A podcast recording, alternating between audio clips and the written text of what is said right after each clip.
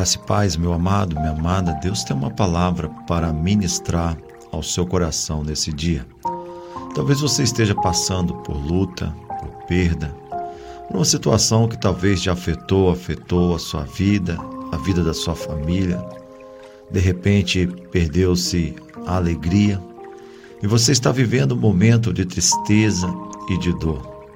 Na verdade, o luto, ele é incompreendido e sempre será porque acontece de uma maneira de repente, de uma hora para outra, e situações constantes que tira de nós o intuito de nós nos afirmarmos e crescermos realmente na fé, porque de certa forma isto afeta o nosso consciente, até mesmo o subconsciente.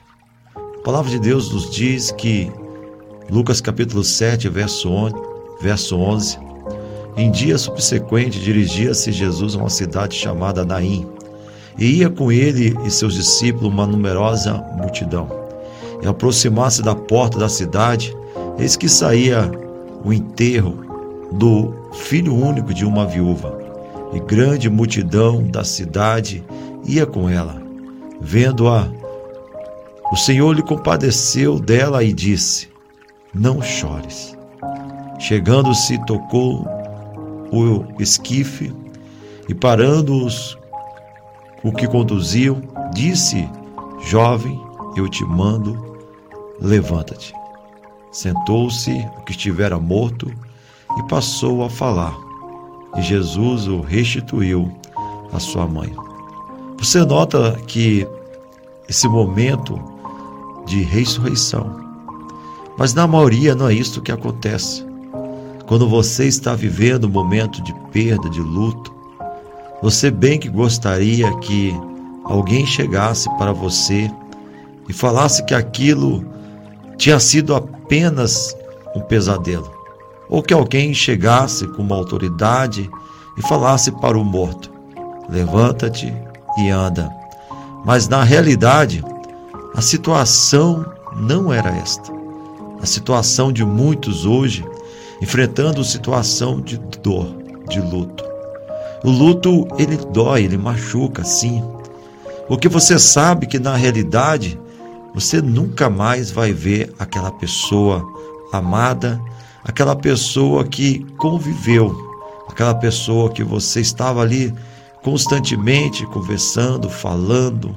A pessoa entrava em casa, saía de casa, e de repente você percebe que aquela pessoa está ali, morta, e que nunca mais você vai falar, conversar, dialogar. O luto, na realidade, ele tem momentos, momentos que nós podemos dividir. Primeiro, é quando você recebe a notícia. Quando você recebe a notícia que, você, que a pessoa está morta, cria aquela situação de choque, aquela situação de uma notícia a qual você jamais gostaria é, de receber. A má notícia, ela vem de uma situação complexa. Você tenta compreender e não entende. Você então busca a resposta, o porquê está acontecendo aquela situação. Esse é o primeiro momento é o momento da má notícia, é o momento da má informação, é o momento e quando você ouve ou alguém fala que o ente querido está morto.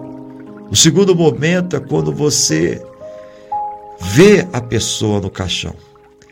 E o ver a pessoa no caixão é um choque. Porque na realidade nós nunca gostaríamos de está vivenciando isto. Ver a pessoa no caixão significa também a fragilidade humana, de como nós somos fracos, de como nós somos frágeis, de toda a situação que às vezes nós passamos no decorrer da vida. O ser humano é pó e para o pó retornará. Mas na realidade, aquela cena ela machuca os nossos corações. Ela nos fere como ser humano. porque não gostaríamos de passar e nem ver os nossos entes queridos passar por essa situação. Ver que está ali no momento tão crítico, no momento tão duro e no momento tão difícil. Esta realidade é traz um conflito na alma, na mente e no entendimento. Mas é um momento também que você tem que aproveitar aproveitar os últimos momentos. E esses últimos momentos, às vezes, esse conflito de que você quer estar ali, mas ao mesmo tempo você tem que dar atenção às pessoas que vão chegando. E você vai passando por esta situação e tendo ali que atender e tendo ali também de aproveitar esses últimos momentos do seu ente querido. O outro momento é quando fecha o caixão. E quando a pessoa está indo para o lugar, para o cemitério, e de repente você percebe ali, para uma família que perdeu alguém, um ente querido, são momentos difíceis, terríveis, quando vai ali tapando aquele caixão. É uma despedida diferente de todas as outras. Porque as outras despedidas, você despediu sabendo que iria ter o retorno. A pessoa poderia passar 10, 15, um mês, ou talvez embora para outro país, mas que você iria retornar, que você teria como se comunicar, como falar com essa pessoa. Mas quando fecha o caixão ali, é uma situação de angústia, de dor, também de desespero. Você medita, você pensa, você analisa em questões de minutos ali, uma situação que ninguém gostaria de enfrentar, mas que infelizmente todos nós, mais cedo ou mais tarde, teremos passar por esta situação. O outro momento é quando o caixão ele desce à sepultura. E quando o corpo é enterrado. E quando a pessoa tem que retornar para casa, deixando alguém importante, alguém que marcou a sua vida naquele lugar, no cemitério. E tem que voltar para casa agora sem a pessoa amada, sem a pessoa querida, sem a pessoa estimada é uma situação também é muito difícil, porque agora tem que retornar para casa, tem que voltar para casa. Situação que quando é, tem um momento, momento de fé, momento de falar, momento de testemunhar como foi importante aquela pessoa na vida daqueles que ali estão. Mas, por outro lado, também uma situação também de deixar a pessoa e retornar para uma nova vida, nas incertezas de como vai ser agora, como que eu vou viver essa situação, sendo que uma parte está ficando ali, uma parte se foi. Situações difíceis. Jesus, na realidade, ele encontra a viúva de Naim e ele traz uma resposta. A ressurreição do seu filho, do seu rapaz, entrega à mãe. Mas aquele rapaz não se livrou de passar por toda aquela situação. Eu chamo sua atenção que é muito difícil ter lembrança, saudade, questionar o porquê o para quê, mas nós devemos entender e compreender que isto faz parte da vida. Infelizmente, todos passarão por essa situação difícil. Mas para você que está enfrentando uma situação de luto, de perda, de saudade, eu quero deixar apenas uma coisa para você. Jesus ele é a ressurreição e a vida. Nós nascemos, Nós vivemos, nos movemos, morremos, mas para Deus continuamos a existir. Deus então fala na primeira morte que houve na face da terra, a morte de Abel.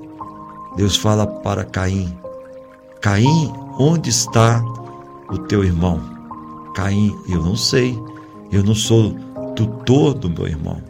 E Deus responde: Porque a voz de sangue do teu irmão clama a mim por justiça.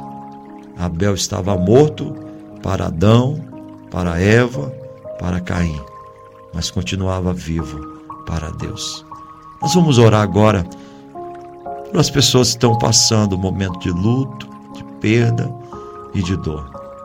Deus, em nome do teu Filho Jesus Cristo, o Senhor criou o homem.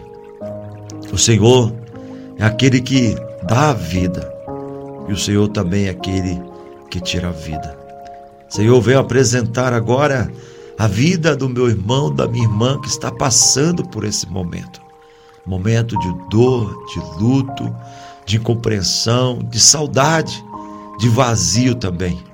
Nós pedimos, Pai, que o Senhor esteja, ó Deus, ajudando esse irmão, essa irmã, superar essa situação.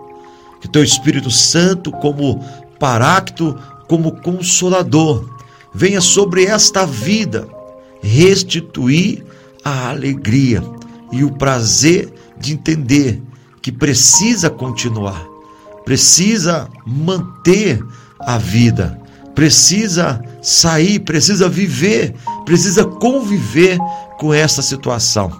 E nós pedimos que a graça do Senhor esteja sobre esta vida, sobre esse coração, em o nome do Senhor Jesus. Eu sou o pastor Orlando Carrafa, estou aqui nesse podcast chamado Maná do Dia e que o Senhor te abençoe.